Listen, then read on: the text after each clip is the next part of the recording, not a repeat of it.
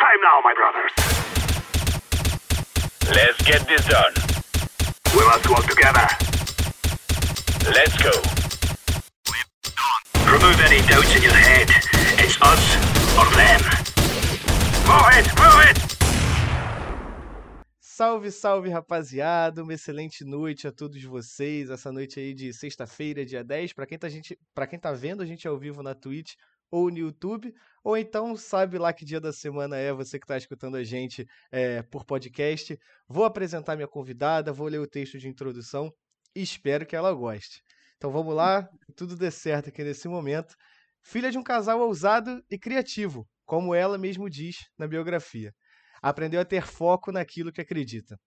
Formada em psicologia, pós-graduada pós em saúde mental e justiça e também em estudos sobre a psicologia do esporte. Além disso, é mestra em psicologia social.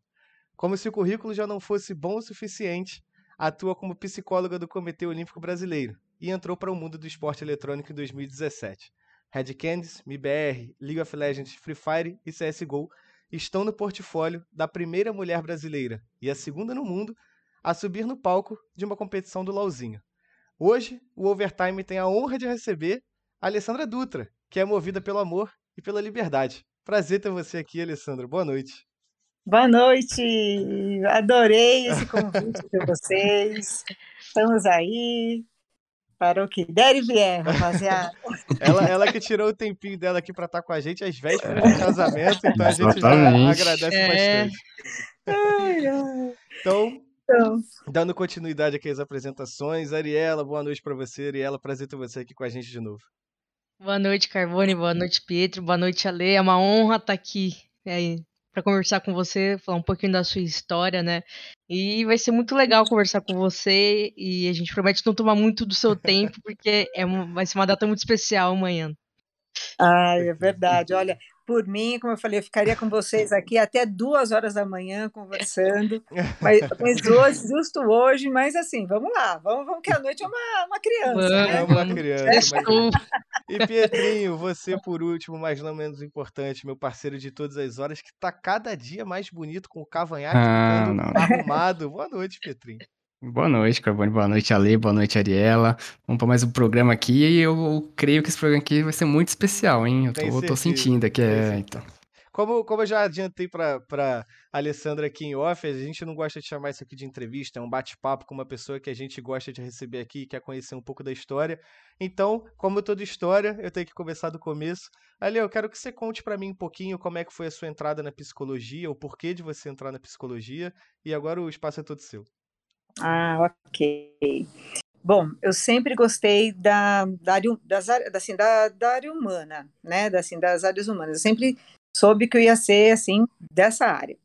Eu, minha família, assim, sempre teve, é da pedagogia, é, né? Eu tenho primas, a, minha família é família italiana, que sempre é de, foi de reunir todos eles, todo mundo, assim, né? No, no final de semana, de fazer teatrinho, de aquela, aquelas matronas né, de, de pegar espiga de milho e fazer brincadeira e fazer bonequinho, é, de, de sentar todo mundo assim, de, né, das tias da, da pipoca à noite e fazer é, brincadeira e fazer teatro, de, de, lá, de brincadeiras, né? E, e a, não sei, eu sempre achei que, que ia ser por, por, essa, por, essa, por esse viés. Fiz magistério, aquela coisa assim de ser professora, né, como uhum, curso uhum. técnico. Um, fui, né, fui bailarina profissional, então desde os quatro anos de idade, balé. Minha mãe sempre incentivou muito essa parte de atividade esportiva, é, então, desde muito pequena, sempre muita atividade eu fiz. E hum, então, com, né, com 17, né, a gente tinha que já escolher né, o que, que ia, ia hum. fazer. E eu fiquei, engraçado que fiquei entre psicologia e direito.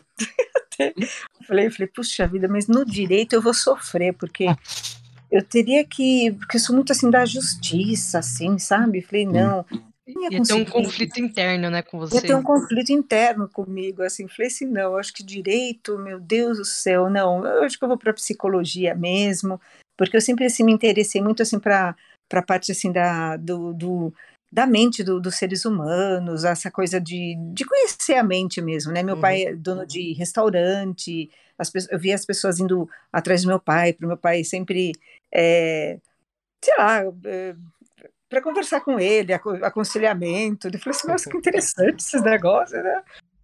E, minha, e assim, a vida, né, muito muito intensa, cheia, cheia de histórias. Em casa sempre foi cheia de histórias, assim, de histórias intensas, assim, de é, coisas muito de meus pais se separaram, depois de alguns anos voltaram, sabe? Umas coisas assim, muito, é, coisas legais. É, então, eu acabei, assim, e por conta da psicologia, por conta do balé, é, com, eu tinha já também, pensava que eu seguiria uma carreira como bailarina, eu já tinha uma meta na minha cabeça. Falei, bom, uhum.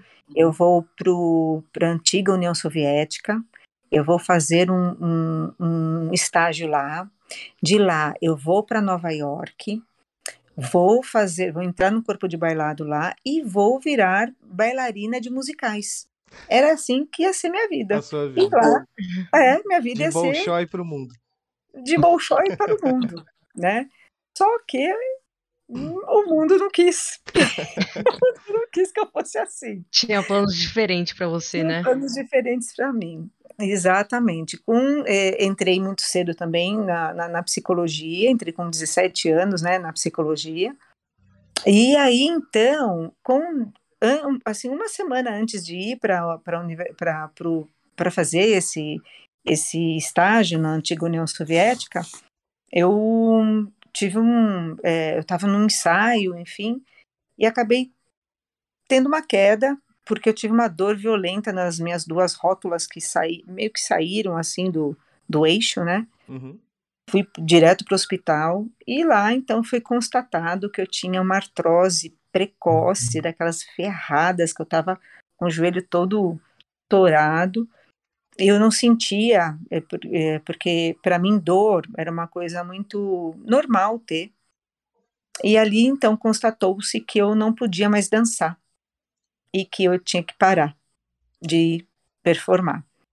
Aí então é, mudaram seus planos, né? Então eu me dei o luxo de chorar um dia. Falei, bom, então me dei um dia para chorar, para fazer o luto. E ter, mudar a rota, né? Só que eu sempre gostei muito de performance, sempre gostei muito de competição, sempre gostei assim dessas, eh, né? Ah, por exemplo, na eu com a minha, com a minha altura, não sou nada alta, mas eu sempre assim fui é, vôlei, né? É, meu, meu time é, foi foi assim campeão de regionais, né? Uhum sabe, coisas assim, né? Eu no escotismo, minha equipe de, né, meu, meu grupo de escotismo era o primeiro, então sempre, sempre, era assim, de, de destaque, né? Tudo que eu fazia tinha destaque. E então eu falei assim, não, tem que ter alguma coisa na psicologia que trabalhe com isso, que trabalhe com, com esporte, com performance, porque não vou conseguir ficar longe disso. E aí então descobri que se tinha a psicologia do esporte, mas não tinha aqui no Brasil a psicologia do esporte, né? Foi que quando eu terminei a psicologia, é, também não sou, né, nada comigo assim é, é, assim, não sou referência, né? É, acabei, assim, quando eu terminei a psicologia, terminei psicologia com quatro já empregos. Né? louco. Pois é. Humilde. Assim, Tava né? distribuindo. Não É. preciso disso, tenho quatro empregos. É, sabe, com quatro, né, assim, eu lembro que eu estava no quarto ano de, da faculdade, aí eu lembro que o professor pegou, fez uma roda, e ele falou assim, é, para cada um, né, o que que você vai ser, o que que você vai ser, o que que você vai ser? Aí eu virei e falei assim, olha, eu, eu vou dar aula nessa universidade, eu não vou ser psicóloga de bairro, aquelas psicóloga de psicólogazinha de bairro, Uhum. eu vou, meu nome vai ficar no mundo, eu vou fazer história, todo mundo, ah, ah. E aí, quando eu terminei a faculdade, eu já estava dando aula na faculdade. Aí eu falei para o professor Johannes, falei, falei para o senhor que eu ia fazer, que eu ia dar aula nessa faculdade. Famoso eu avisei. É, falei, falei. Aí depois de dois anos eu é, né, já estava, eu tinha ido para Cuba, já fazia minha especialização em psicologia do esporte e tinha já feito um trabalho de, de ponta já numa, na seleção de hockey, de, de hockey sobre patins. Eu falei, falei para o senhor que meu nome já ia começar. Ele, é, você avisou. Aí começou uh, a despontar, né? Uh, aí começou, aí minha, minha carreira começou a despontar. É, e eu, eu, sempre fui assim, trabalhei na polícia militar, é, treinando, né, dentro da psiquiatria, de, é, é, e, e, treinando também é, as questões de operações especiais, é, também com também na, no, no, no, presídio de, é, do Romão Gomes, então fazia os laudos criminológicos dos policiais que matavam, roubavam, estupravam. Caraca. Trabalhei na parte de dos Cearas dentro da medicina legal da USP, né, porque eu já tinha feito saúde mental e justiça lá no, no, no, no na parte de, de, da medicina legal, é, que é Centro de Estudos Relativos ao Abuso Sexual, é, e trabalhava dentro de uma outra clínica, chamada Clínica Jardim São Paulo. Então eram quatro empregos que eu tinha. E nisso também ia para Cuba fazer essa minha especialização em esporte. Então era tudo muito assim, né? Minha vida sempre foi muito é, muito agitada, uhum. né? Uhum. E, e foi, e minha vida foi seguindo, né? Foi seguindo esse, esse ritmo até chegar onde eu cheguei. Então, é, você fala assim, mas como foi? Sempre com muito foco, com muita disciplina, muito trabalho, é, é, muito esforço. Sempre foi assim, né? E muita paixão também pelo que eu uhum. faço. Lógico, né? para passar por isso tudo. E Alessandra, na sua biografia, né, fala que em 93 você atuou como psicóloga do time masculino de handebol da, do, da Metodista, né? Sim, é, que foi a faculdade, inclusive, que eu, que eu me formei lá, né? é, é, exato. E eu gostaria de saber como é que foi essa, essa sua experiência. Foi, foi a primeira mesmo em algum em um esporte olímpico, assim, digamos assim, ou, ou já teve algum, alguma coisa que você trouxe já para esse trabalho? Como é que foi essa experiência? Olímpico foi, né? Eu já tinha atuado com, é, com jogadores de futebol, uhum. já tinha atuado com, é, é, com jogadores pontuais, né? Com atletas pontuais, né? Que foram me, me buscar por outras razões. Uhum. Eu fazia laudos, né, é, relatórios para jogadores que iam para fora do país, para o Paris Saint-Germain, para o Barcelona, é, para né, que, que iam para fora. Porque são é, esses clubes são clubes de, de, de grupos árabes, né? Então a gente eu fazia para fora, né? E então, por conta disso, e, e assim, e muitos me conheciam já por fora é, fora esse universo olímpico, né? Então me procuravam, né? Então tinham muitos, por exemplo, pessoas que, que queriam performar para musicais, para buscar é, é, trabalhos, né? Para audições, para passar para musicais. É, pessoas que, por exemplo, queriam é, fazer trabalhos para criar upgrade né, em, é, na área executiva. Então, vinham, sabe? Uhum. Uh, treinadores que queriam ter mais desempenho com os seus atletas. Então, eu já tinha esse tipo de, de know-how nesse sentido. Na Metodista, o que aconteceu foi é, que, em, se eu não me engano, em 93 mesmo, abriu o, a faculdade, foi em 92, se eu não me engano, abriu a faculdade de Educação Física. E aí, em 93, foi, veio a cadeira de, educa de eh, Psicologia do Esporte. Uhum. Eu não vou uhum. lembrar agora a, a, a, data especificamente quando entrou a cadeira de, educação, de Psicologia do Esporte na Educação Física. Sim. E quem era, e na época, quem era o gerente de, é, o Alberto Rigolo era o gerente de esportes, e ele assumiu a seleção masculina de handball. E Uhum. precisava, então, de um psicólogo para trabalhar a seleção. E, e ele foi um técnico que sempre acreditou muito na psicologia. Então, ele me chamou para trabalhar com a seleção. E aí, então, foi a primeira vez, né, ele como técnico e toda, né, todo um staff super bacana, que levou a seleção brasileira de handball a ser campeão no Pan-Americano Uhum. de Santo Domingo, né? E ali, a partir dali, o Rigolo me chamou para ser psicóloga da Metodista. Legal. E aí, então, eu assumi a, o, o, o handball da Metodista e, a, e assumi também a, a... Foi em 2003, se não... Foi em 2003, o, isso, né, que a gente conseguiu a vaga. E, a, e aí teve também o, o a Olimpíada é, em seguida, que foi, o, foi Atenas, Uhum.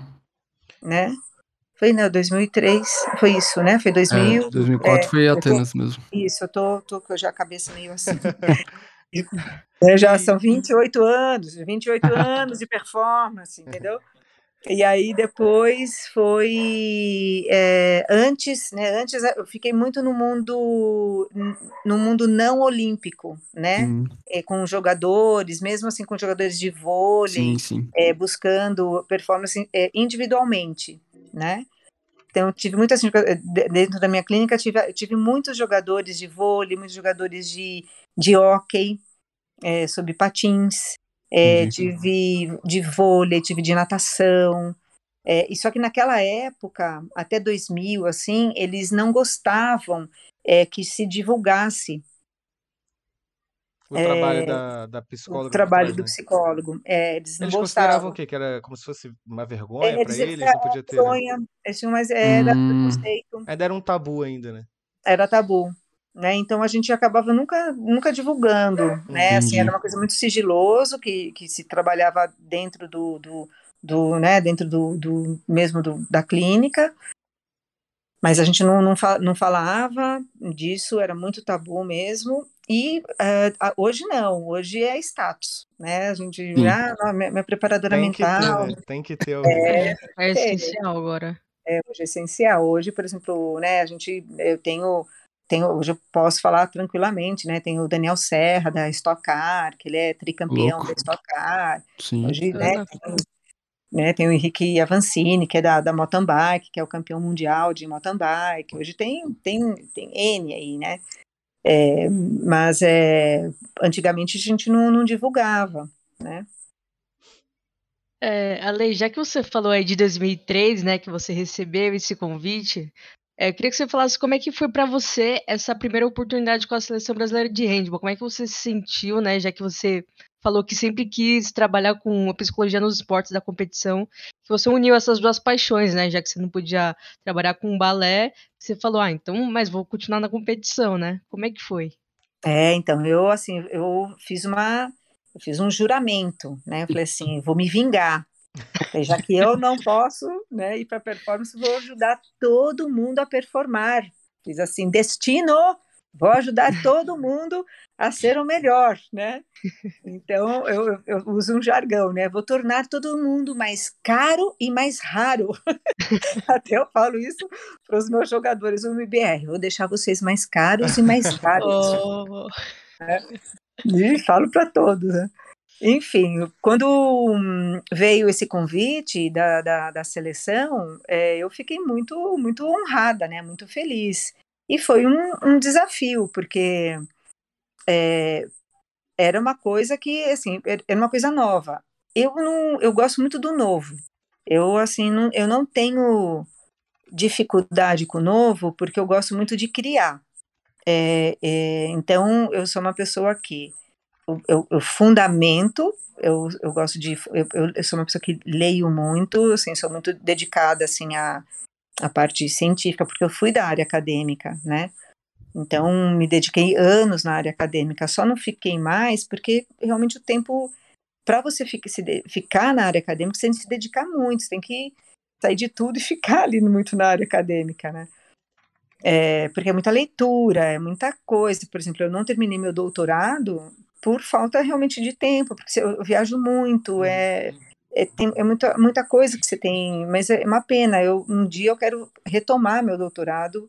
É, o dia, por exemplo, meu mestrado, quando eu fiz o meu mestrado, meu mestrado era daquele tempo que eram de quatro anos. Né? Hoje você faz um mestrado rapidinho, dois anos você está fazendo um mestrado muito mais é muito mais rápido, né? Mas assim, antigamente você fazia quatro, quatro anos o mestrado, era uma coisa muito mais profunda, né? É, talvez hoje o doutorado ele está num outro formatão também, muito mais rápido. É, mas uh, eu, eu, já tenho até ele muito pronto, mas o tempo que eu, que eu tenho para ele ainda é, é muito é, é, é, é, assim, não, não dá tempo, não dá. Eu tenho quatro e se frentes. dedicar hoje. o suficiente também. Exatamente. É, eu tenho quatro frentes hoje de trabalho que me exigem muito, né? Eu tenho uma IBR, que, que é uma frente muito exigente de trabalho. Eu tenho a Poker Lab, que é uma outra frente exigente de trabalho. O Comitê Olímpico, que é uma outra frente exigente de trabalho. E a minha clínica, que é uma outra frente exigente de trabalho que me exige muito, né? E eu, eu para fazer essa, essas quatro linhas darem certo, eu, eu tenho um malabarismo muito grande e tem que ter um perfil que durma pouco, né? eu durmo só cinco horas por noite, que é uma característica minha, uhum. produzo muito, que é uma característica minha, é, se, se não tiver essa característica natural, a pessoa pifa, uhum. vai, vai, vai, vai, vai pifar, né? Se não tiver um marido que entenda isso, é, vai romper. Uhum. Se não tiver amigos que queridos, você vai, vir, vai, vai ver autisticamente, né? Vai, você vai ficar babaca, você vai ficar uhum. só no trabalho. Então, são coisas que você precisa ser muito. É, a vida tem que te ajudar muito para você poder criar essa performance, senão não dá eu estou até vendo que daqui para frente, por exemplo, eu vou ter que ainda ajustar é, dessas quatro, ainda vão ter que ficar três, sabe? Porque uhum. realmente está é, tá se exigindo cada vez mais mesmo, né? E, e não está dando mais conta, assim, para eu, eu uhum. ficar. Mas voltando o que você está perguntando, é, é uma, foi assim, a, o, o novo é uma coisa que me chama muito a atenção, e exige é, não somente fundamentação, como também criatividade. Então, você tem que juntar essas duas coisas é, e, e, alinhar isso de uma maneira que fique interessante e, e, fique, e fique, como eu vou dizer para você, é, e, e, fica, e fique um, eficiente, entendeu? Que dê eficiência ao trabalho né? Para que funcione e, da melhor maneira Para que funcione, exatamente. Então, é, é, eu tenho uma, uma, uma, facilidade que é olhar, assim, às vezes as pessoas e saber para onde levar. E aí eu tenho que falar para as pessoas assim, ó, confie, só confie, você confia. Se as pessoas dá, se a pessoa, confio, então tá. Ó, vai ser meio maluco o negócio. tá bom. Então tá, então vamos embora. Daí a gente vai. E, Entendeu? Ale, deixa eu te perguntar, né? Ah, eu tô chamando de Ale aqui porque quando eu chamei ela é agora no WhatsApp, eu tomei um esporro, aí eu tô chamando de Ale agora. Ale, deixa eu te perguntar, você é, trata, assim, você tem diversos. É, pode chamar de paciente, né? Não tem, é a nomenclatura correta? É, assim, ó, tem, tem os, os psicólogos, eles falam assim, ah, não é paciente, porque não é paciente. Aí é paciente, tá? Mas assim, por exemplo, os, os, uh, os performandos, eu chamo tá. de performandos. Ok, né? ok, gostei. Os performandos você atende de diversas frentes diferentes, né? É, você trabalha, tra você é o trabalho no bastidor para fazer aquela pessoa brilhar e dar o melhor que ela pode dar na função que ela está ocupando naquele momento. Como é que é para você quando essa pessoa consegue uma conquista, né? No seu caso, que está envolvida com competição, por exemplo, quando ela é premiada é, em uma determinada competição, conquista um título, como é que você se sente? Você sente que tem o reconhecimento que você tem que ter ou a sua satisfação pessoal para você já é o suficiente para aquilo? Nossa, eu me sinto nas nuvens. É assim, ó, ver o sorriso, eu até me emociono, ó, ver o sorriso é, é assim, ver o, aquela, sabe, ver, tá, tá, me vindo agora, não sei porque, os meninos do, do da, da, da Red Kennedy, quando eles ganharam o, o CBLOL, Sim. sabe, Uhum. de 2017, ver aqueles meninos conquistando, levantando a taça ali, não tem preço, né? Não tem preço. Ver, ver as meninas quando ganharam a Girls League, falando, Ale, a gente ganhou, é, né? Vendo a Bocor me escrever, Ale, a gente ganhou. Nossa, não tem preço, entendeu? Até me arrepia. Porque é, parece que o que elas estão sentindo, eu, tô- eu fico sentindo, assim, porque é é uma. Eu me realizo vendo a realização delas. Uhum. É, porque eu sei o quão é sofrido o, o, o treinamento, o quão é sofrido a, a expectativa ali de você ficar. Porque, na verdade, se você parar para pensar, todos estão em busca de. Todos merecem, entendeu? Todas as equipes merecem. Não tem uma equipe que não mereça. Uhum. Porque todas as equipes estão trabalhando para isso. Não dá para a gente pensar em que nenhuma equipe não mereça. É, então, é, e você chegar lá e, e- e- e ganhar, né, e, e vencer, então você vê o quão, e você está presente naquele, na, no, no desenvolvimento. Eu acho que o meu trabalho consiste mais em fazer as pessoas não desistirem, entendeu? Sim. É, porque o, o, o- processo é sofrido. Então, mais do que é, fazer com que elas, vou chamar elas aqui agora por conta do momento atual, Uhum, né? uhum. Sim. Fazer com que elas, fazer com que os meninos do Rainbow Six, fazer com que, é, fazer com que eles é, reconheçam e desenvolvam habilidades específicas, é fazer com que eles não desistam, sabe? Sim. Legal. E trazendo um pouquinho para um tema mais recente também, você há pouco tempo postou até nas redes sociais que estava embarcando para Tóquio e tudo mais, lá para as Olimpíadas eh, do Japão. Você pode contar um pouquinho dessa experiência, como é trabalhar nos bastidores de uma Olimpíada? Não é a sua primeira Olimpíada, né? Minha quinta, É. Veterana de Olimpíadas, né? minha quinta Olimpíada. É uma- minha quinta Olimpíada, porém, foi uma edição muito diferente por É. conta da pandemia, né? Sim, sim. Eu, eu, vi, eu vi assim, é, Tóquio foi uma Olimpíada, é, foi, foi- eu vou é, fazer uma metáfora. Sabe o, o, o Eros, que tem a flecha com todas as emoções? Sim, ali sim, Uhum. Uhum. Então eu me senti sendo flechada com todas as emoções ao mesmo tempo, assim, sabe? Então eu senti assim muita emoção, muita é, assim, muita angústia, ao mesmo tempo muita frustração, ao mesmo tempo muito sentimento de conquista, de vitória, tudo tudo junto, tudo junto. Então eu vi hum, ah, eu vibrava, eu vibrava com cada medalha que o Brasil recebia, porque eu sei o quão foi sofrido cada medalha. É, sofri com cada derrota que a gente teve, porque eu vi de pertinho cada frustração vivida, né, por, por eles. É, foi assim, foi difícil assim a gente se adaptar a uma rotina assim todo dia fazer o PCR, né? Fazer aquele, no fim virava até piada, ah, pega meu cuspe, leva lá, né? ai, o cuspe da vitória, ó, cuspe de ouro, ai, cuspe, deixa eu ver, é, até isso virava competição, deixa eu ver se o seu cuspe é melhor que o meu, maior que o meu, sabe? sabe as coisas assim, né? Mas é, é, todo dia, né, a gente tinha que fazer isso, é, preencher o Osha, né, até a gente já sonhava com o Osha, né, que era o aplicativo, todo dia tinha isso, de protocolo, é, ir para um país do outro lado do mundo e você não poder sair um pouquinho para conhecer, não, não deu, né, para é, ver, ver os nossos atletas, por exemplo, que tiveram que cumprir toda uma quarentena, Hum.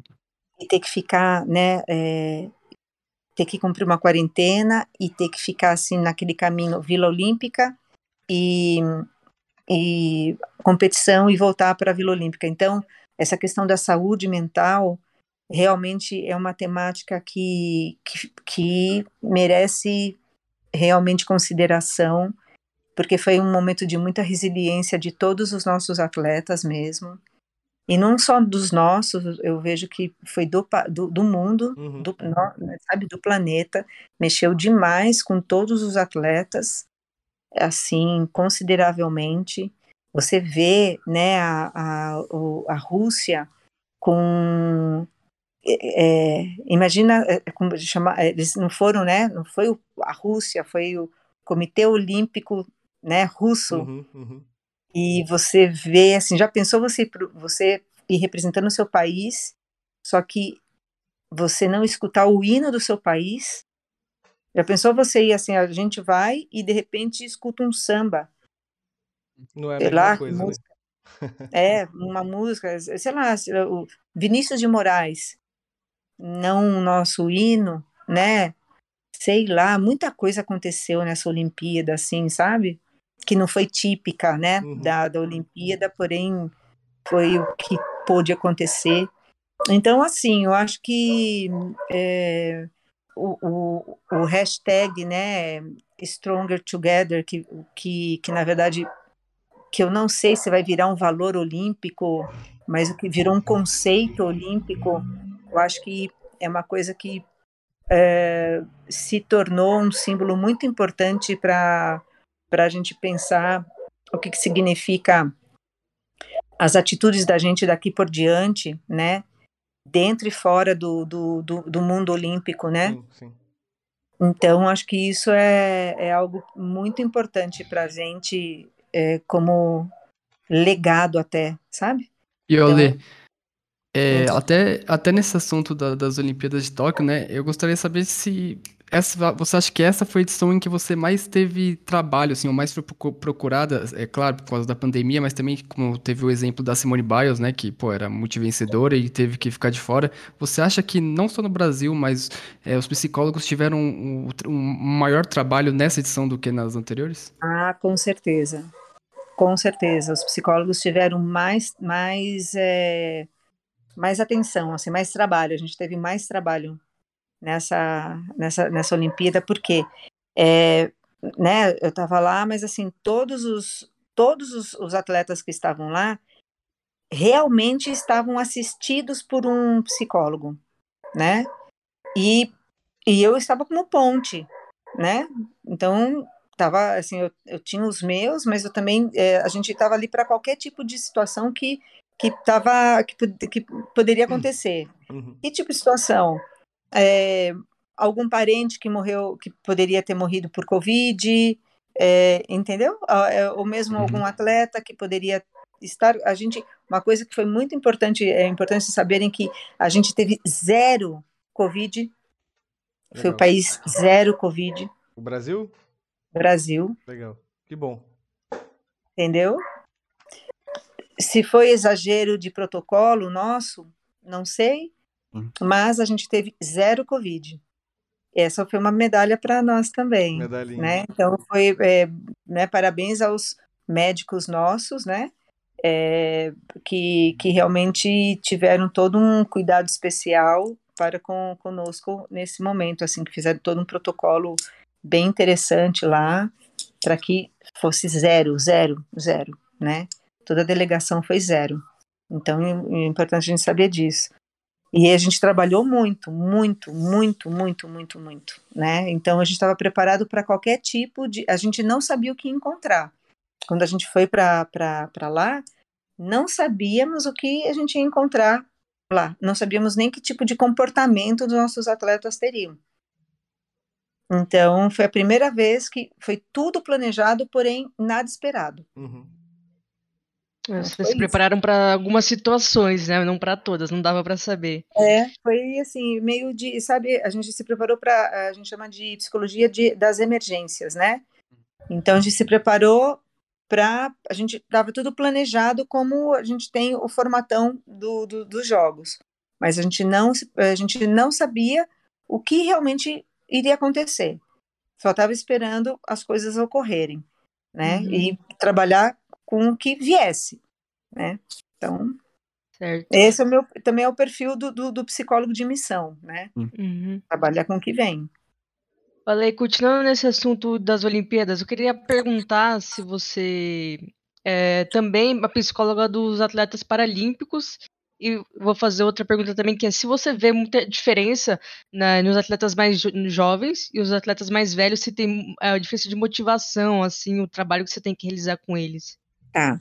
É, o Comitê Paralímpico ele é diferente, ele é distinto do Comitê é, Olímpico. Então, é, são outros, é, é, é, uma outra organização, é uma outra administração e é uma, é, inclusive, a gente não tem, a gente não tem ligação, ligação, né? Uhum. Se eu não me engano, acho que eles ficam até aqui em São Paulo, né? Porque o Comitê Olímpico Brasileiro fica no Rio. O COB fica no Rio e o Paralímpico acho que fica aqui em São Paulo.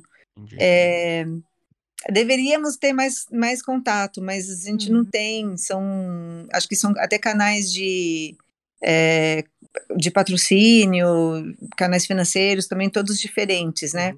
Uhum. Então a gente não tem. É, conheço as psicólogas que são envolvidas, somos é, parceiras, amigas, mas a gente não, não, não tem, né, não tem esse, não, a gente não tem é, nem trabalhos em comuns, assim. É, quanto ao trabalho dos atletas mais, mais velhos para os mais novos, a gente tem, na verdade, assim, a gente tem Jogos Olímpicos da Juventude, os Jogos Pan-Americanos da Juventude, então a gente traz já todo uma, um, um trabalho que já, a gente já faz com os jovens quando eles chegam para o mundo adulto. Então, quando eles vêm para o mundo adulto, eles já vêm todos já com a mentalidade olímpica adulta. Entendeu? Uhum. Então, Mesmo sendo jovem, igual a fadinha lá, já vem com a cabeça pronta. É. Isso, já vem com a cabeça pronta. O que, na verdade, acontece é que os, as modalidades novas, elas não têm a mentalidade olímpica. Então, por exemplo, o skate, o surf, eles não sabem ainda o que, que é o olimpismo, né? Então, eles ficaram sabendo um pouquinho quando foram para a Vila Olímpica. Eles se encantaram, ficaram, nossa, o uniforme, nossa, representar o país, que eles viram todo uma, o time Brasil, né, que a gente usa uhum. o time Brasil.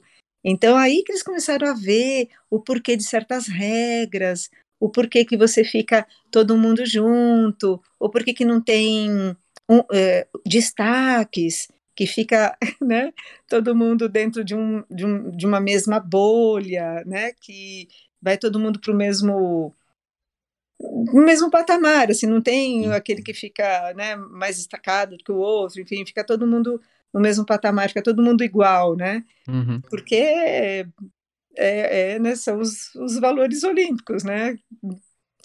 Faz parte de uma mesma, de um mesmo time, né? Sim, sim. A gente está representando o país, todo mundo está representando o país, seja quem for, né? Ali está todo mundo na igualdade, que é um dos valores também. Lógico né? É, então eles viram ali que eles viram como o que que era, né? E foi legal assim eles entenderem as regras, né, olímpicas, né, que é, diverge um pouco do que eles têm no dia a dia, né, de da, da, da dos, dos, do, do, dos conceitos deles, né? É, é bacana assim de ver. É, agora, é, já os, os, as modalidades que são olímpicas, né, tradicionais, a gente já faz todo um trabalho que eles já vão é, sendo condicionados, educados já para o mundo olímpico, né? Então, quando eles chegam para o mundo adulto, para eles já não é tão novidade assim. Eles só têm o um impacto de chegar para o mundo adulto, né? Falar assim, uhum. nossa, hoje agora eu represento para a Olimpíada adulta, né? Então a gente vai fazendo todo um trabalho de adaptação, todo um trabalho de, climata, né, de climatação para esse mundo, né? E Ale, agora virando um pouco a chavinha é, para nossa área, porque a gente veio aqui conversar, a gente passou essa quase meia hora aqui falando sobre esporte tradicional, a sua história de vida. E aí, de repente, em 2017, você chegou no esporte eletrônico, na Red Canids. É, por quê? O que que te levou ao esporte eletrônico? Era uma coisa que já passava na sua cabeça? É, você tem alguém na sua família que gostava muito e te incentivou bastante? Como é que foi esse comecinho? Caraca, olha, vou te falar, na minha vida tudo é assim, por exemplo, vai, se eu olho uma coisa, sei lá, se eu olho um negócio assim, daqui a pouco eh, parece que esse negócio vem. É uma coisa, sabe, uma coisa muito esquisita. É muito, é muito estranho. Você atrai. Pois é, é uma coisa assim. Então, no ano de 2016, meados de 2016, eu comecei a ver na TV é, eventos de jogos eletrônicos. Uhum. Eu falava, caraca, meu, né? Cabeça desse povo deve ser interessante, hein? Sabe assim? Porque me atrai tudo que é diferente, me atrai. Hum, queria estudar a cabeça deles, assim, deve ser interessante. E, eu, e, come, e começaram a vir flashes, assim, sabe? Toda hora vinha, assim, para mim, evento, daqui a pouco matéria, sabe aqueles sinais? Sinais. Eu confio muito em sinais, né? Mas assim, só sinais, sinais, sinais. Falei, nossa, meu, uma hora, eu, uma hora eu vou ver esse negócio aí melhor. Mas só assim. Isso meados de 2016. Tava em Londres, né? Eu tava no Japão, tava, e vendo, e vendo, e vendo. Quando deu, acabou a Olimpíada, não sei o quê. Chegou dezembro, dezembro para janeiro. É, Aí a Dani Branco, que era assessora da Red Kennedy, entra pelo Facebook em contato comigo. Caraca. Assim, e olha que eu não sou de veemência, já, Assim, pelo Facebook. Foi outro sinal, né?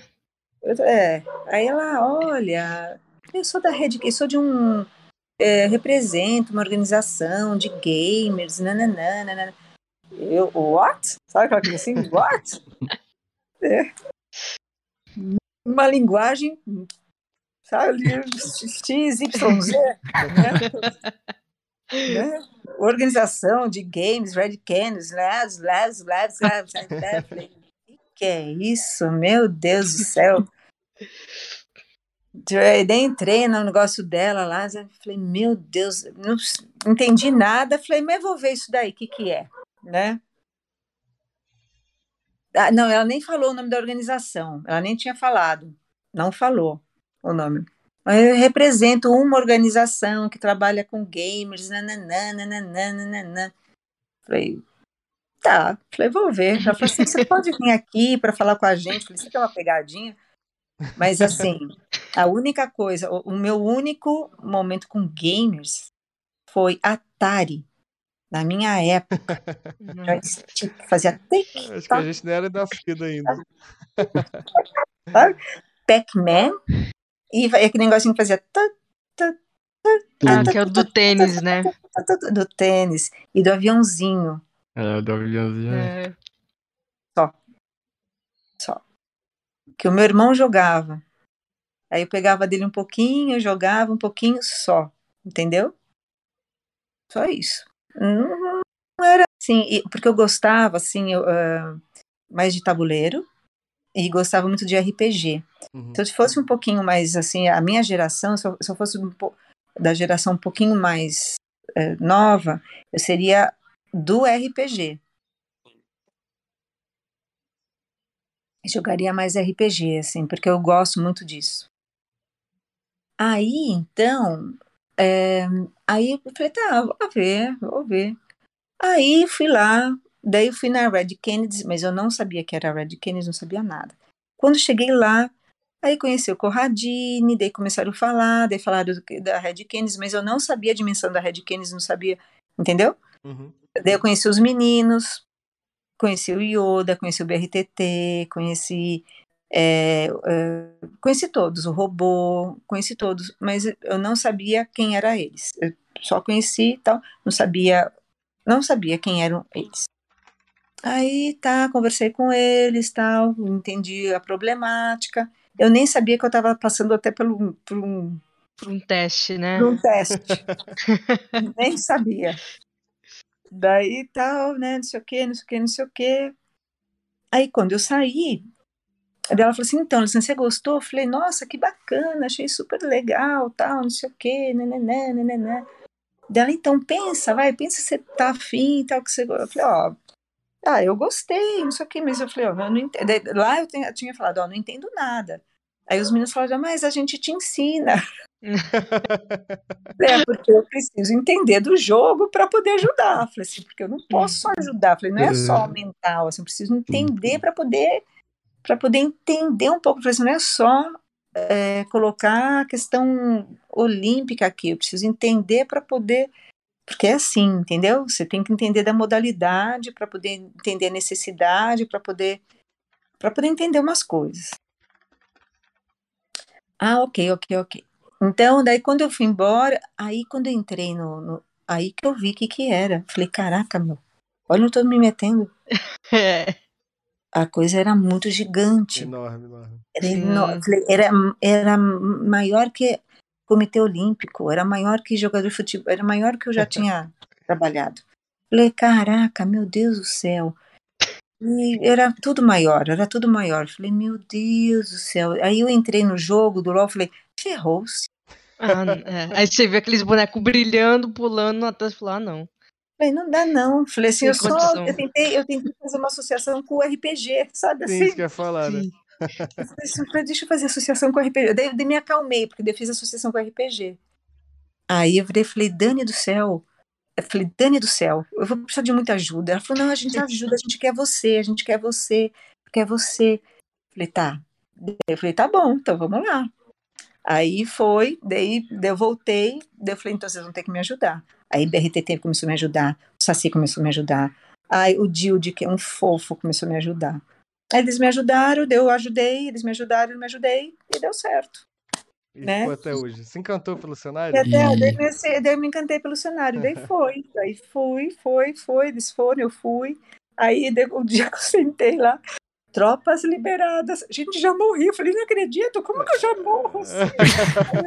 Eu mecânica, no more, né? Não tenho mecânica. Não, assim, até que eu vou bonitinho, mas não dá. Eu, morro rápido, eu fico brava, frustrada, eu já quero jogar tudo pra. Falei, gente, olha, eu já quero jogar tudo, que isso? Quero jogar, sabe, jogar o mouse no chão, quero jogar. Gente como a gente. É, falei, que que é isso? Só quero jogar, olha isso. Ah, Chama a Alessandra pra mim. Falei, que é assim, né? Aí foi, mas foi legal. Aí eu fui começando a entender. Aí, eu, é, aí foi bacana, assim, daí, o- daí o LOL foi o meu primeiro é, desafio, né? Aí depois do LOL, aí foi legal porque a, a Red Kennedy foi minha escola, né? Agradeço demais, assim, porque daí, é, é, como eu falo, sempre me dão mentores, né? É, em tudo minha vida eu sempre, eu sempre ganhei mentores, assim. Aí depois o Corradini me deu, acho que foi o Rainbow Six.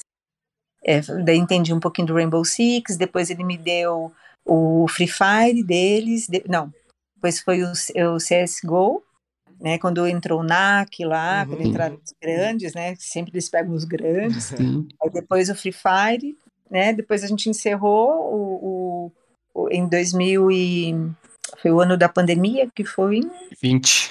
2020. Março, né? É, é aí em 2021, foi em 2020 mesmo, agora não vou lembrar, tô a cabeça. Aí já entrou o MBR, aí foi.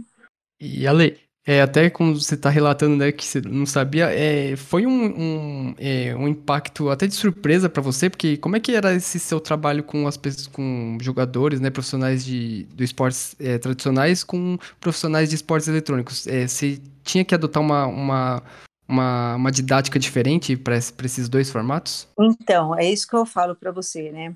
Como sempre, ó, é um novo, né? No primeiro momento, é, foi, é, foi a mesma pergunta que sobre a questão do, da seleção, né, de, de handball lá. Uhum, uhum. Você tem o novo, mas você também tem que pensar que é, você tem que partir de alguma coisa, né? Então eu parti sim, no primeiro momento do tradicional, do que eu tinha, mas eu não podia ficar só no tradicional, porque tem peculiaridades. Tem coisas que são muito específicas do, do, do, do, do esporte, entendeu? É, tem coisas muito é, que são peculiares do, do esporte. Então, por exemplo, tem é, o esporte, ele tem a questão do imediatismo. Quando eu falo imediatismo, eu não tô, não tô falando mal, nem bem. Sim, sim. É, é um- uma característica Uhum. né? Então é, é muito. Então tem o imediatismo, você tem é, o, a questão de equipe, é uma coisa que desgasta muito, a, a, a frustração é uma coisa que marca muito, é, é muito profunda, a, a dor é muito profunda da, da frustração, sabe? É, é uma, uma outra coisa também, é a, no, uh, a organização das metas ainda, é, acho que é porque assim, como tem muito campeonato ao mesmo tempo e rápido, é, não se organiza direito as metas, sabe? Então, isso também provoca um pouco de desorganização na hora de você querer objetivos mais concretos. Uhum. Então, a profissionalização fica comprometida. Eu sinto um pouquinho falta disso, assim, hum, sabe? Entendi. Na, é, até o, é, ontem eu estava com o pessoal do R6 e falei assim, na hora que a gente conseguir, é, eu falei assim, ó, é, eu tenho grandes, grandes sonhos para pro, pro nossos times, assim, né? Falei, na hora que a gente conseguir é, se organizar de uma maneira diferente de que, do jeito que como todo mundo se organiza, a gente vai conquistar tudo por muito tempo, entendeu? Sim. Porque a gente vem de uma, a, né, como eu falo, né, o esporte vem de uma área muito de entretenimento. E quando a gente sobe para performance, demora muito tempo para sair dessa área de entretenimento. O mindset Sim. demora Sim. muito. Então, quem conseguir fazer isso mais rápido, sai na frente. Quem conseguir entender que, que a performance é performance, sai na frente. Entendeu? Uhum. É, e é isso. Então a gente ainda tem muito assim, é, uh, tem algumas coisinhas que se a gente conseguir entender um pouquinho mais rápido algumas coisas é, de competição, de, de mindset competitivo, a gente vai conseguir sair na frente. A gente, por exemplo, a gente não tem ainda uma rotina é, que otimize melhor o nosso tempo, que isso também compromete um pouquinho. Entendeu? Uhum. É, então, na hora que a gente conseguir entender algumas coisinhas assim, é, eu acho que a gente vai, vai, nossa, vai evoluir muito. Sim. Na hora que a gente parar de, de também endeusar é, muito os... Outros, outros jogadores, né, mais veteranos, né? Não só isso, é, outras nacionalidades. Ah, hum. sim, sim, sim, sim. Entendeu? A gente tem sim. um projeto próprio de jogar. Sim. E isso aconteceu muito com o, com, com, com o tradicional. Quando os esportes tradicionais brasileiros pararam de endeusar os de lá, a gente começou a medalhar. Ter mais confiança, né? Isso. A gente não Entendeu? precisa fazer um trabalho idêntico ao deles, né? A gente pode fazer o nosso não, trabalho. Não, exato. Na verdade, eu acho que até assim, se a gente é, a gente fica meio medíocre. Se a gente quiser, se a gente quisesse, é, se a gente quisesse um coreano, se a gente quisesse ser um, um chinês, se a gente quisesse ser um japonês, se a gente quisesse ser um americano, a gente fica medíocre. Então a gente tem que aprender com eles para a gente poder colocar o nosso jeitão para a gente ser melhor, entendeu? Sim, sim. É... Como é que a gente conseguiu, por exemplo, como é que as meninas do, do Mundial de Handball conseguiram ser campeãs mundial de handball, que é elas foram para fora do país, sim. aprenderam com os melhores, mas não deixaram de ser brasileiras. Uhum. Sim, sim. Enquanto elas quiseram ser dinamarquesas, húngaras, é, norueguesas, elas só se ferraram. Na hora que elas entenderam que elas tinham que ter uma identidade brasileira, elas viraram campeãs mundiais. E é isso que eu passo para os nossos aqui. Falei assim: vão lá fora aprender sim, vão lá fora ter experiência sim. Mas não deixem de ser brasileiros. Essa, essa sua trajetória, né, é, nesses quatro anos de, de esporte eletrônico, acho que você já conseguiu reparar, acho não, tenho certeza que você já conseguiu reparar muita coisa, né? É, a gente é, trabalha com Free Fire, Valorant e CS é, predominantemente.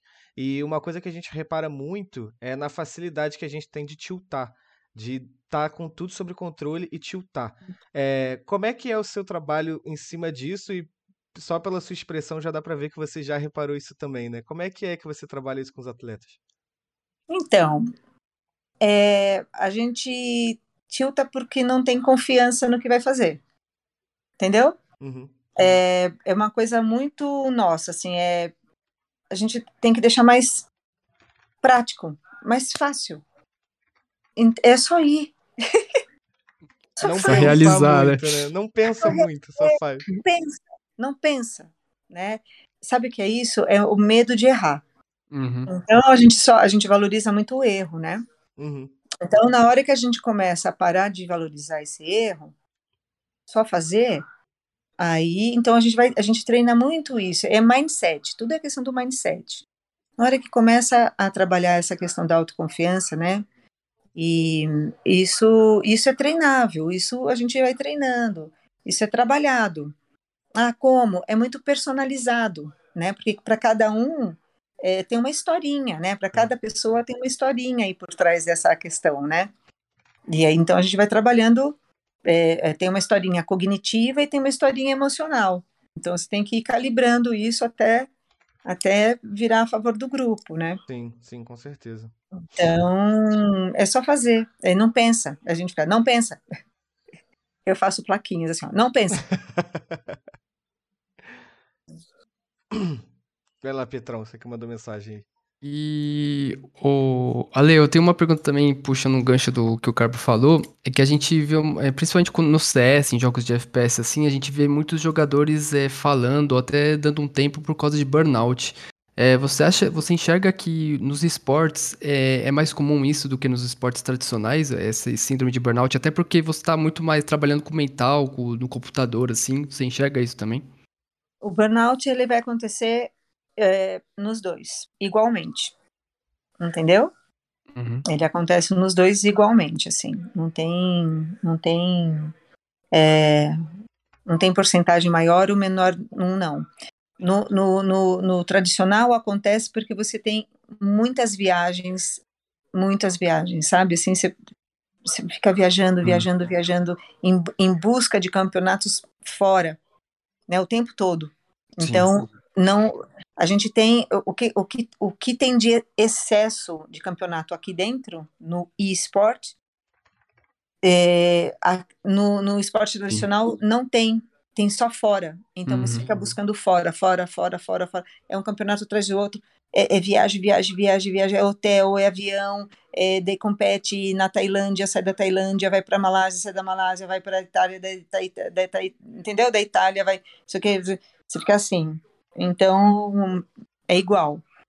Você, o que acontece é fazer uma, uma equação, um equilíbrio entre performance e saúde mental não é fácil, né? É uma coisa que você está fazendo agora, está buscando fazer essa equação agora.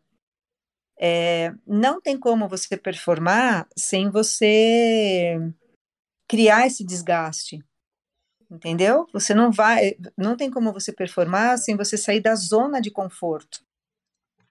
Não dá. Você só vai performar se você sair da sua zona de conforto. Se uhum. você, se, na sua zona de conforto você não vai performar. Uhum. Em tudo que vai, você vai estudar para uma prova. Você não vai, você não vai é, você vai ter que sentar, você vai ter que estudar, você vai ter que se dedicar, você vai ter que decorar, Entende? Você vai ter que um pouquinho, não vai dar para você ficar beijando sua namorada, ficar lá e estudando junto, transando, não vai, não tem como. No bem bom, não tem. Vai ter que parar uma hora, vai ter que estudar. Sim. então isso vai virar. É, o Pietro puxou essa essa, esse assunto sobre o burnout e é uma coisa que sempre teve, né, desde que o mundo é mundo, mas é uma coisa que com a pandemia meio que chegou, os esportes eletrônicos descobriram isso, né, que a gente viu no ano passado, a Astralis teve jogadores que falaram, pô, não tô aguentando jogar campeonato a cada, todo dia uns 15 campeonatos, né, e como é que você vê vindo dos esportes tradicionais para os esportes eletrônicos, como é tratado essas, esses sintomas, essas doenças igual de depressão, sabe? Como é que é, Sim, na ó, sua visão? Saúde é soberano a qualquer coisa, né? Saúde é soberano a qualquer competição, a qualquer qualquer situação. É, então, quando você vê que você não está dando conta, tem que parar, né? E para mim, o maior termômetro é tristeza. Sabe? Chegou um ponto que você está assim, começando a questionar o que você está fazendo ali. para. Para, né? Se o outro pra, tá falando para você, ah, que que é isso?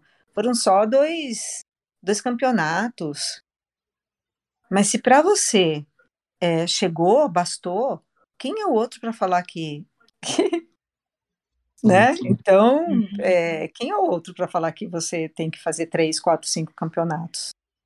E aí, então, aí tem, é, tem que dialogar, né? Se para o outro dois não estão suficientes e, e, e você é, acha que, que, que, é, né, que dois é, é o que você pode dar, então tem que ter um diálogo de ou de compreensão de que você, por favor, então fique em casa um pouco, vai, né? Aí, aí, aí entra numa coisa de, de, de importância. Vai para casa, vai se cuidar, vai se tratar, vai sentir falta e volta para nós. E vamos ver. E se daqui mais, né? Então vamos ver o quanto, o quão você é importante, né? O, o, vamos remodelar, vamos ver isso. É uma questão de diálogo, né? Entre a organização e o jogador, né? É, e assim vai. Agora, é, eu, eu, vejo que assim a gente tem que tem que ir entendendo, tem que tem, tem, tem que ir conhecendo o nosso corpo, tem conhecendo a nossa mente para vendo até onde a gente pode ir, Sim. né? Primeiro, assim, eu vejo que a gente não pode é, psicologizar.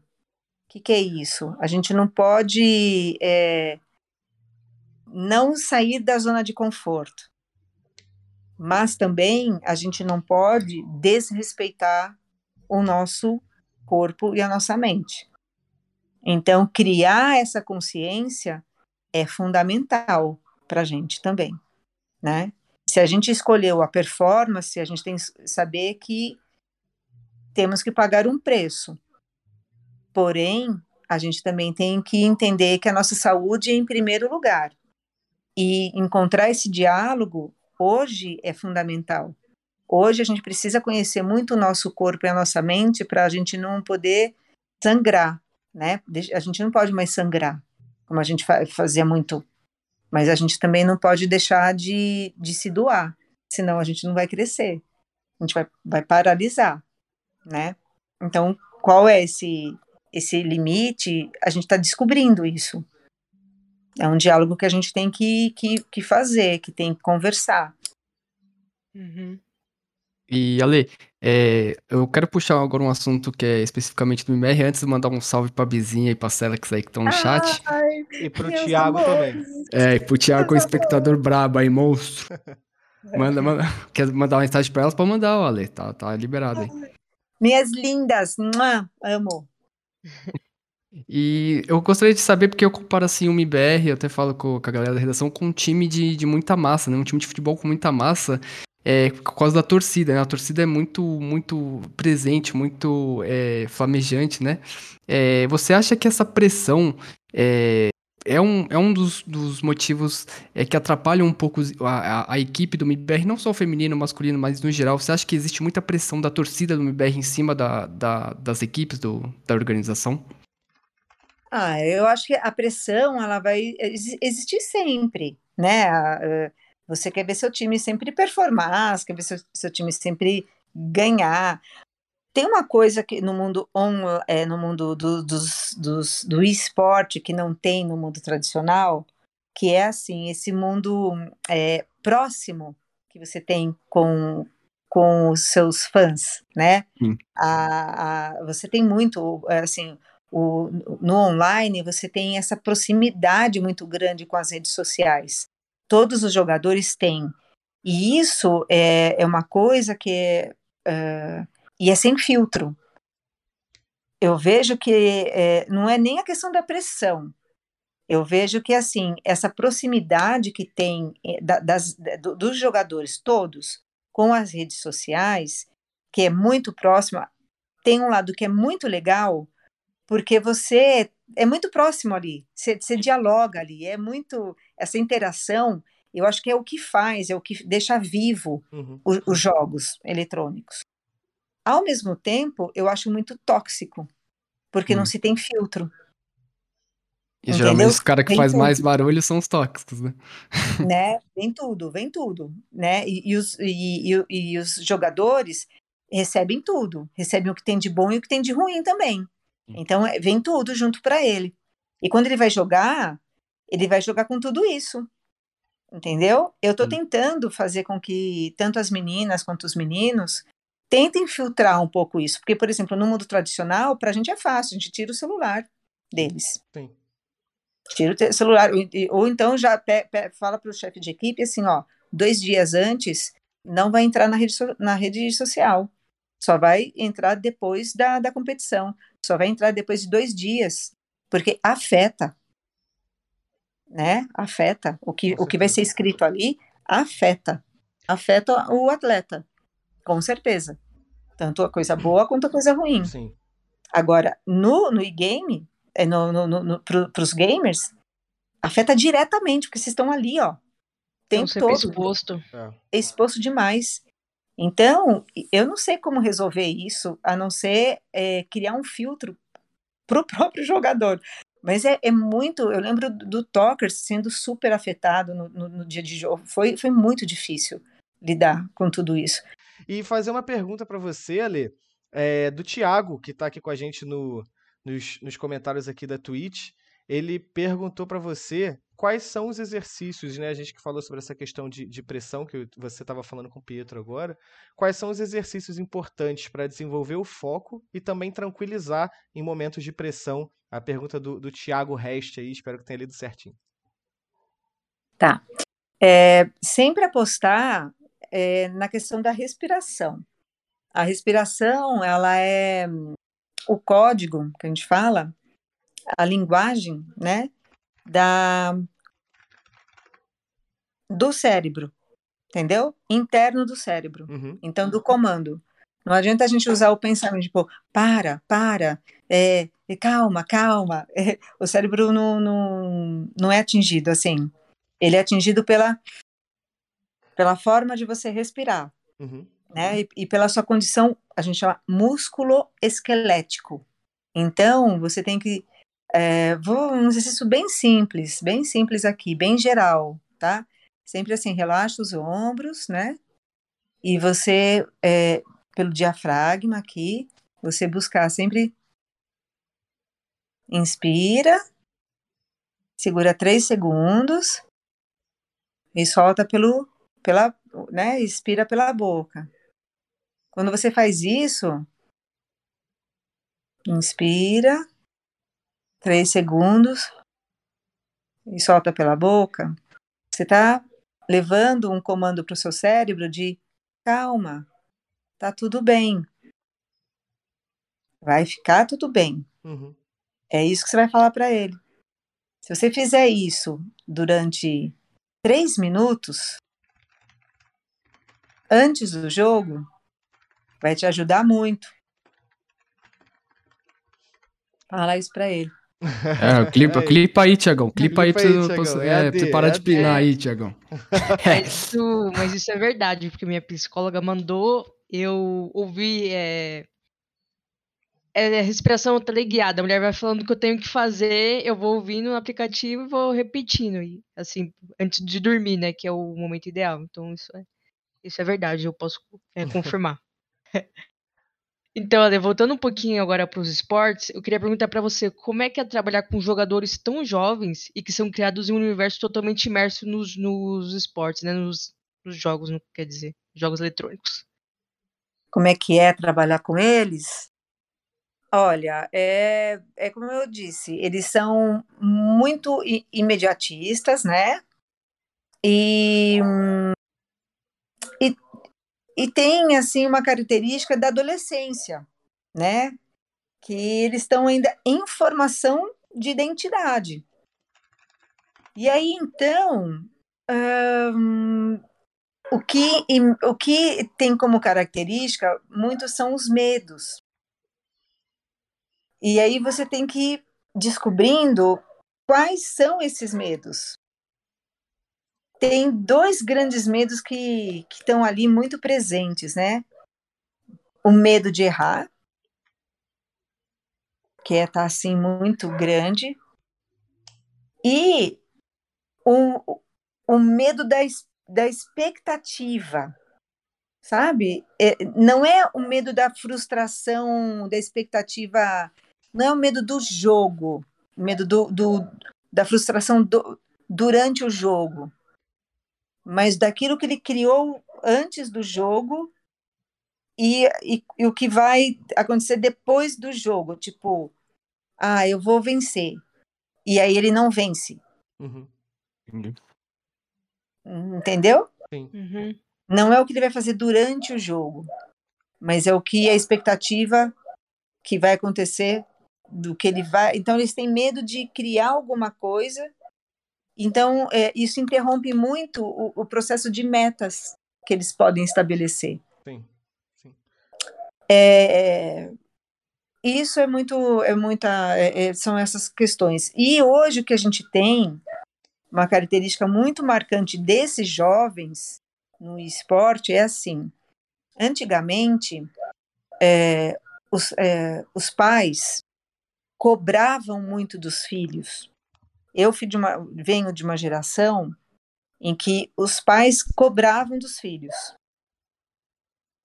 É, aí então é a minha geração pensa assim: ah, eu fui muito cobrado, então eu não vou cobrar dos meus filhos. Só que os filhos não são cobrados pelos pais. Só que o que aconteceu? Os filhos se cobram. Uhum, sim. Então, esses jovens são auto cobrados. E quando você se autocobra, é muito maior. Entende? Então, a autocobrança desses jovens está em demasia, tá uma coisa é, bizarra. Que aí vem muita depressão, aí vem muita ansiedade, aí vem, aí vem essas altas situações de suicídio, coisas assim, né, de pensamento suicida, de, de derrotismo, de pensamento negativo muito grande. Então, lidar com esse, com esse universo patologizado do adolescente que está é, né, no, no, no esporte é algo muito impactante, porque é, se você parar para pensar também, as influências do, dos. Infelizmente, infelizmente, não sei, dos, dos mangás, é, dos, do, dos nossos. Uh, dos mangás, eles são depressivos. Muito, muito. Entendeu? Se a gente pegar os desenhos japoneses, eles têm uma influência heróica depressiva. E a gente vem dessa geração que, que sofreu essa influência dos romances depressivos. A gente está nessa geração. A minha geração era dos romances alegres, uhum. dos, do, do, sabe? Então a é. gente é muito mais sanguíneo, positivo. Coisa muito sofrida, né? É, e agora é muito sofrido. É, parece sofrido. que se não for para ser sofrido, não, não acontece. Não, é, não tem acontece esse mérito, né? Exatamente. E isso é muito perigoso. E aí, quando você encontra um, um jovem alegre, é, ah, ele é falso. Ah, uhum. é, entendeu?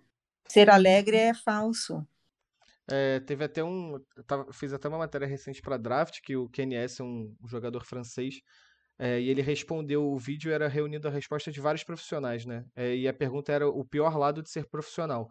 É, a maioria citou a ausência da família, é, porque você tem que largar tudo, né? Principalmente para o Brasil, para você. É, no nosso cenário de CS, você acaba se desenvolvendo mais lá fora do que aqui dentro, então todo mundo opta por, de fato, ir lá para fora. E a resposta dele, eu, eu até mandei isso no, no grupo, se eu não me engano, é, da firma, é que ele falou que a cobrança para ele é o pior, porque ele tem a cobrança da própria organização, dos companheiros de equipe, mas para ele a pior cobrança é a dele mesmo, porque ele não quer é. deixar nem os companheiros de equipe, nem time, nem torcedor na mão, né? Então ele fala que para ele é. isso acaba sendo muito pior. E até emendando ali dentro desse cenário é, sobre jogador se sentir pressionado, estímulo e tudo mais, é, você trabalhou em três frentes, né? É, e hoje tá até com Rainbow Six também, então acho que são quatro, né? LoL, Free Fire, Rainbow Six e CS. É, você consegue ver diferença é, no perfil do atleta de cada modalidade? Oh. oh. Tem sim, tem. A gente percebe bem, assim, por exemplo, o, o no LoL são mais angustiados. Uhum. A gente vê angústia, muita angústia, né? Do CS, ansiosos, muita ansiedade. né? do, do Free Fire é. do Free Fire é. Muita emoção. Muita, muita ostentação, muita emoção. É, é verdade. É, cara. Se não tiver ostentação, a coisa É verdade, é Se não verdade. tiver um Porschezinho de 600 mil, nem, nem comemora. nem comemora, né? É muito engraçado aí. A emoção tem que aparecer. É... Legal. E, e do, do, Rainbow Six é, é muito heroísmo. É assim uma. É... Como que eu vou dizer? É uma. É, é muito conjunto, assim, é, é um perfil muito de, de, de conjunto, assim, é muito de, de equipe. É um Legal. senso de equipe maravilhoso, assim. Uhum. Se Sabe, pudesse juntar de- os três ali, dava um esporte eletrônico quase completo, né? Os quatro, né? Nossa, caraca, é muito legal. Se tivesse, ia ser legal. Ia ser muito bom. Um, um ia sofrer, o outro ia, um ia. Nossa senhora! Um ia falar, meu, cuidado, isso não vai dar certo, isso não vai dar certo. Vai, vai, você quer? Outro ia falar, vamos, vamos lá. Ia ser uma coisa muito bárbara. Outro ia falar, vamos todos, avante. Ia ser legal, meu. E a ler uma última da minha parte pra gente che- finalizar e liberar você, né? É, eu gostaria de saber até uma dúvida minha, é, como é que é, é- é trabalhar com, com as estrelas, né? Tanto nos esportes tradicionais como nos, nos esportes, até nos esportes mais como você falou, né, dessa, dessa proximidade, então ele tem um, ele é muito exaltado nas redes sociais, como é, como é trabalhar com essa, com a- com as estrelas dos, dos esportes eletrônicos? Ah, eu assim, eu quando olho, né, eu é que para mim é eu não, ve, eu não vejo a estrela, né? Eu vejo a vê o pessoa, ser humano, né? né? Vejo o ser humano ali, né? Não vejo a estrela, não. Eu vejo o ser humano. Eu, eu, eu, eu vejo que para eles é, é- é mais pesado. Acho que quanto mais estrela, mais pesado é, sabe? Acho que é mais, mais pesado. Eu, uma vez eu falei pro Yoda assim, falei, eu, é, o Yoda estava com uma situação lá importante, falei, quanto mais like, menos life, sabe? Sim. É, Né? Deixa eu te perguntar dessa pergunta do Pietro, é, Ale, você consegue identificar quando você está conversando com, com a pessoa pelo, é, pelo jeito dela, pela confiança que ela passa para você e depois você fica sabendo que aquela pessoa acaba sendo a melhor do time, você consegue perceber isso na personalidade dela? Repete. Uma pessoa muito confiante, né? Quando você eh, identifica esse traço, esse perfil, você acaba descobrindo depois que essa pessoa acaba sendo a pica do time, assim. Você consegue. é, tem um traço em comum na personalidade de uma pessoa que é muito boa dentro do jogo? Olha, é que assim, é, é, que, assim cada, cada, jo, cada jogo, vou até usar um, é, acho que um pleonasmo, cada jogo é um jogo, né? Uhum. Isso. Cada jogo é um jogo. Sim.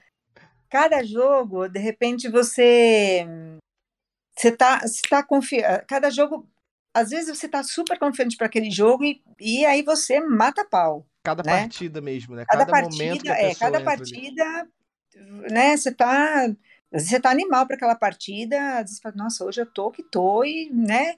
E denuncia. Tem pessoas que, que não sei, que ela, que ela tá, que ela tá assim, meu, que ela tá aberta para aquele, que ela consegue estar para aquele jogo de um jeito. Por exemplo, o, o BRTT, ele tem uma, uma coisa assim que ele entra para partida confiante Sim. ao, né, confiante ao extremo. Assim, é, tá nele uma coisa assim. É, era uma coisa assim muito, muito, muito Na- natural, Natural deles que eu ia falar. muito natural dele, né? Muito natural dele, assim. É uma coisa muito, muito interessante, né? é, dele, assim. Então, tem, tem, tem pessoas que têm uma, uma, uma natureza muito própria de, de, de, de competir. Uhum. Mas também tem a, é, mas assim, eu não, não gosto de, de taxar, assim, porque eu vejo que cada partida você tá de um jeito, né? Então tem hora que, que você fala, tem hora que você mate, mata o pau. Acho que é por, por isso que é uma equipe, né? Uhum. É, depende do dia também, né? Depende do dia. Tem dia que você tá super bem, que você fala, ah, hoje é minha. Tem dia que você não, não tá tão bem assim, mas eh, sei lá, não. Às vezes você, às vezes você cresce durante é. o jogo. Isso é uma verdade vezes... mesmo, porque, porque eu sou ruim pra cacete, Alessandro. Aí, aí tem dia que, nossa, velho, eu, eu, eu, falo, eu tô jogando pra caramba. Eu falo, meu Deus, eu sou a bizinha, meu filho. Sou a bizinha, mato todo gente... mundo. A gente recebeu o é. um convidado aqui, foi até antes de você, ali, o Turtle. Ele, a gente tava conversando e falou: pô, você tem que entrar no servidor falando que vai matar todo mundo. Aí eu falei pro Pedro: foi, pô, Pedro, é isso que tá faltando na gente. Entrar falando que vai matar todo mundo. É isso que tá é. faltando. Eu acho que tem muita coisa que acontece durante o jogo que faz você crescer, né? E tem muita coisa que, por isso que eu falo, é, você tem que ter um mental que, que, te, que te dê é, que te dê norte durante o jogo, assim. É, eu acho que tem, existem dois grandes momentos que são fundamentais, assim, a maneira como você entra no jogo, sabe? E depois a maneira como você segura o jogo. Tem isso. Que você absorve ele, né? É, sabe? Então, assim, a maneira como você entra no jogo é, é, assim, é o teu momento, é o momento chave, e a maneira como você segura o jogo é outra maneira chave, assim. São dois grandes momentos, assim, que você tem, são dois grandes momentos chave, assim, que eu vejo que que é, são importantes, assim, para você, são dois grandes momentos de, de upgrade, assim, uhum, sabe, uhum. mental, tá? Você pode aproveitar para você fazer o seu upgrade assim de, de, de performance, né? Sim. Bom, Ale, agora para encerrar, para a gente é, acabamos o assunto de esportes, se os meus parceiros não tiver mais nenhuma pergunta. É, agora a gente falando um pouquinho de você para encerrar e a gente poder te liberar, né? É, você hoje é uma mulher recheada de conquistas pessoais e profissionais. Qual é a sua meta hoje? Minha meta hoje, primeiro é fazer o MBR ser o time number one. Ajudar seu time number, né, number one, assim, meu top. É, essa é a minha meta. É, no COB, virar o, o, o top 10. Essa é a minha meta também. Fazer o Poker Lab ser a number one também. então tá, tá Confiança, confiança, pô. É. é. E a minha meta pessoal, eu tenho, tenho uma meta que eu estou para concretizar, que é de criar um espaço aqui no interior, é, de um espaço chamado é, um espaço mental, de criar um, na verdade, criar uma como se fosse um, um espaço para as pessoas virem performar. Então é um como se fosse uma pousada Sim. que as pessoas vêm, é, é, chama mental camp. Então as pessoas vão vir. Então, sei lá, você vai ter um campeonato daqui uma semana. Aí você vem, você passa três dias aqui, aí você vai passar comigo, você vai, né, vai criar toda um, um, uma, uma rotina, performance né? aqui, uma rotina, sair preparada para sua, pra, pra sua, oh, bem legal. sua competição. Bacana, bacana. Você já tem o meu WhatsApp ali. Quando, quando lançar, pode mandar mensagem que a gente divulga ele com o maior prazer. É. A, Não, a, gente lá, vai, filho, a gente vai na sexta-feira para poder jogar no final de semana, né? Vai chamar, tá difícil. É, é um mental camp que eu vou, que eu vou fazer. Então vai ter uns quatro chalezinhos para né, quem quiser vir. Tem gente que gosta, o pessoal da bike gosta de vir, preparar suas próprias coisas tal. Hum. Vem, prepara, né, tem trilhas por aqui. Então, vem, faz, tem fazer e vão sair para para né, poder competir. Essa é a minha meta. Essa é o que eu quero fazer. Legal. Bacana. Ale, eu vou, vou partir para a despedida aqui. Antes de mais nada, eu vou agradecer o tempo que você teve com a gente. É, antes de começar o programa, até falei com tinha tempo que eu não ficava nervoso. Aí eu até falei, gente, eu não estou preparado para um programa com uma pessoa como a Alessandra Dutra, não. É, pre precisei preparar o meu mental aqui. É famoso tomar um, uns copos de cerveja. mas, aí deu tudo, mas aí deu tudo certo. Mas eu agradeço muito você estar aqui com a gente, seu tempo, é, a infinidade de coisa que você faz e ainda assim você conseguiu, na véspera do seu casamento, tirar uma hora e meia para estar aqui conversando com a gente. É, a gente sabe que tempo hoje é uma preciosidade que quase ninguém tem mais direito. E sempre que um convidado nosso dá isso pra gente, eu fico muito feliz. Então, muito obrigado pela sua participação aqui. Esse momento é seu, pode passar o recado que você quiser, fazer seu jabá, redes sociais, fica à vontade. Não, estou só aqui, quero mandar um beijão para vocês três, que vocês fazem um trabalho maravilhoso. Obrigado. Acho que jovens como vocês têm, são raros, né? E ter esse espaço aqui para poder divulgar, para poder emanar coisas boas, energia boa, sabedoria, conhecimento, não é para qualquer um. Vocês estão de parabéns. Obrigado. Continuem fazendo o que vocês estão fazendo, que é ó, chuchu beleza. É Obrigado, Eli. Ari, boa noite para você também, querida. Um prazer estar aqui e sextou. Tá? Boa noite, Carmona. Beijo, gente. tchau, gente. Valeu, Tchau, tchau. Valeu, guys. Tamo junto. Tchau, tchau, tchau. Tamo junto.